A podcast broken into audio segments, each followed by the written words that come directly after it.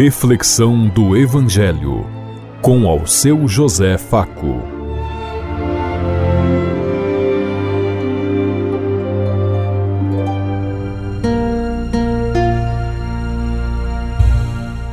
Paz bem a todos os ouvintes da Rádio Construtiva e todas as emissoras em sintonia conosco e o povo que nos ouve.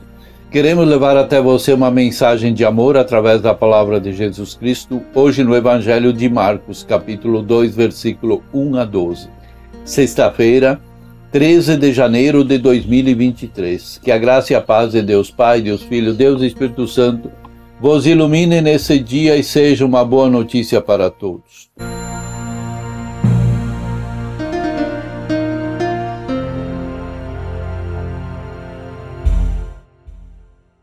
O Senhor esteja conosco, Ele está no meio de nós. Proclamação do Evangelho de Jesus Cristo, narrado por São Marcos. Glória a vós, Senhor. Alguns dias depois, Jesus entrou de novo em Cafarnaum. Logo que se espalhou a notícia que ele estava em casa. E reuniram-se ali tantas pessoas que já não havia lugar, nem mesmo diante das portas. E Jesus anunciava-lhes a palavra.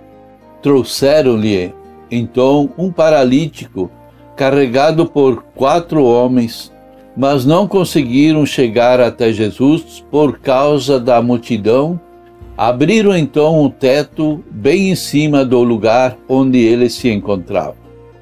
Por essa abertura desceram a cama com o paralítico que estava deitado.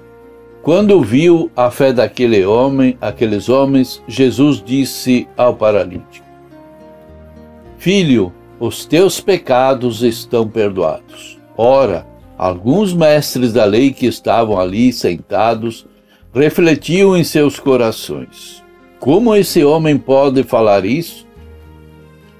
Ele está blasfemando. Ninguém pode perdoar pecados a não ser Deus. Jesus percebeu logo o que eles estavam pensando no seu íntimo e disse: Por que pensais assim em vossos corações? O que é mais fácil dizer ao paralítico? Os teus pecados estão perdoados? Ou dizer: Levanta-te, pega a tua cama e vá embora?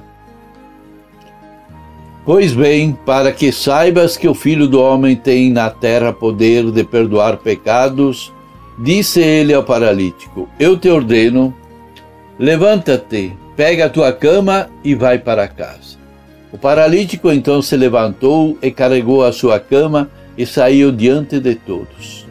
E ficaram todos admirados e louvavam a Deus, dizendo: Nunca vimos uma coisa assim. Palavra da salvação. Glória a vós, Senhor.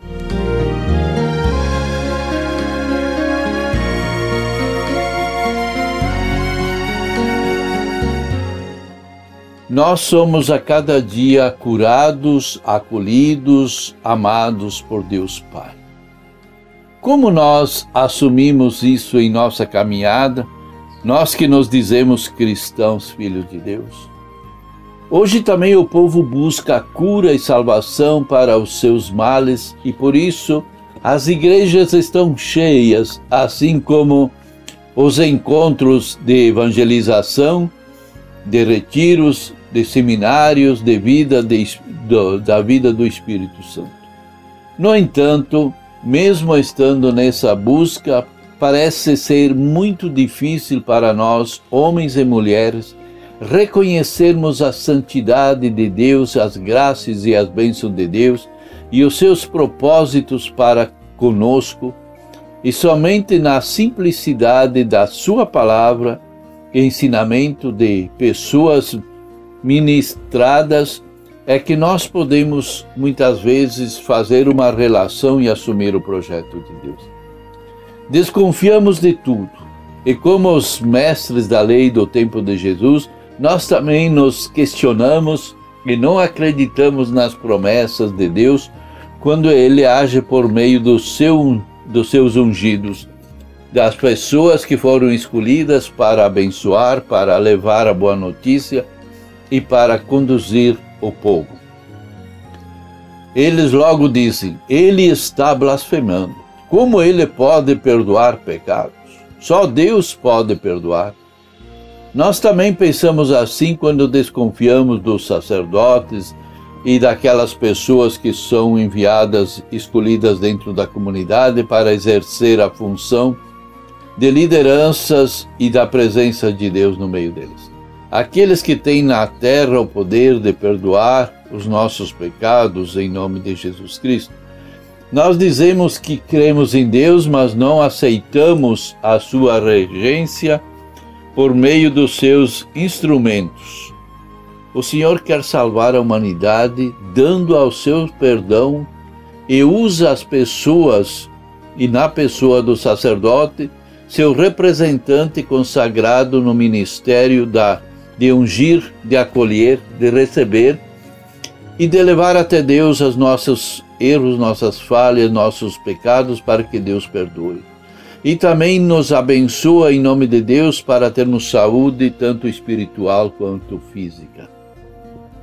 O perdão do Senhor por meio do Padre também nos cura pois realiza a purificação do nosso coração, da nossa mente e da nossa alma. A nossa alma é curada e libertada das ameaças do inimigos que temos e temos que dar conta de nossa vida aqui nesse mundo. O perdão que recebemos no sacramento da confissão apaga nossos pecados e transgressões, acalma nossa mente e nos liberta do, das agressões mundanas que vêm sobre nós, porque num bom diálogo, num bom encontro com um sacerdote, com uma pessoa preparada para isso, nos vem a palavra que nos ajuda a nos libertar. E é a luz do Espírito Santo que nos motiva e que nos move a ser melhor. Quando somos curados pelo perdão do Senhor, nós também nos levantamos Pegamos a nossa cama, isso é a nossa carga, e voltamos para nossa casa, prontos para escrever uma nova história. Finalmente devemos nos lembrar de que aquele paralítico foi perdoado e curado por causa dos seus amigos que apresentaram a Jesus. Quantos paralíticos, pecadores públicos, talvez estejam perto de nós e apenas os censuramos em vez de os levarmos diante de Deus para que Ele também nos acolhe. Aquele que tem o poder para libertar-nos, dar-nos uma nova vida, pensemos nisso. Você já levou algum paralítico para que Jesus curasse? Você já acolhe, acolheu alguém para Deus? Como é sua vida? Você é uma pessoa a serviço dos outros, do reino?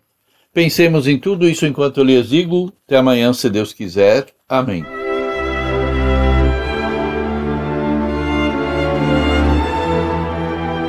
Você ouviu Reflexão do Evangelho com ao seu José Faco.